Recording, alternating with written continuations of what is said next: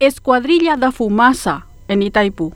El sobrevuelo de una flota de siete aviones Super Tucano denominada Escuadrilla da Fumaza, causó susto y conmoción a su paso en la frontera este de nuestro país, específicamente en Ciudad del Este la semana que pasó. El show aéreo era parte, dicen desde el lado brasileño, de los festejos por los 47 años de la creación de la binacional Itaipú, para la administración de la represa que comparten Paraguay y Brasil y cuyo tratado fue firmado el 26 de abril de 1973. Hasta ahí todo muy lindo. Sin embargo, más allá de lo impactante que pueda ser un show acrobático aéreo en formación diamante para celebrar lo que sea, el haberlo hecho sobre la represa de Itaipú es una velada demostración de fuerza que Brasil hace por sobre Paraguay a escasos meses de la renegociación del tratado. En primer término, fuentes de Itaipú, lado paraguayo, habían declarado que el sobrevuelo tenía el permiso de la torre de control, pero horas más tarde, desde las fuerzas militares de nuestro país, declararon que las aeronaves tenían permiso de sobrevolar sobre territorio paraguayo.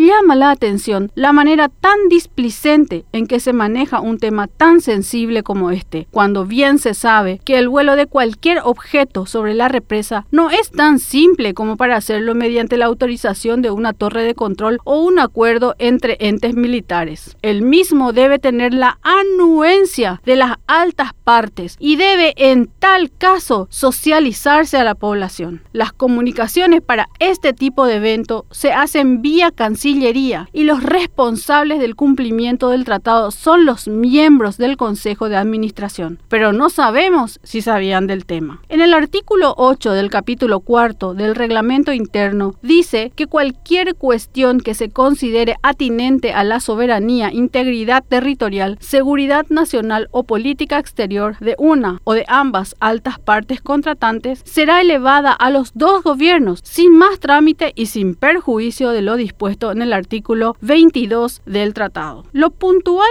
en todo esto es que no está permitido por acuerdo hacer este tipo de maniobras por más aniversario que sea. No hubo comunicación previa, al menos no a la ciudadanía. Es simple y llanamente una solapada afrenta y demostración de fuerza para dejar entrever quién tiene la sartén por el mango a escasos meses de la renegociación del tratado. Una vez más nos dejamos avasallar. A saber, por el mismo artículo mencionado, no le dejan entrar a la Contraloría a estudiar los fondos sociales de Itaipú, pero los aviones brasileños sí pueden pasearse como Juan en su casa sin que nadie diga agua va.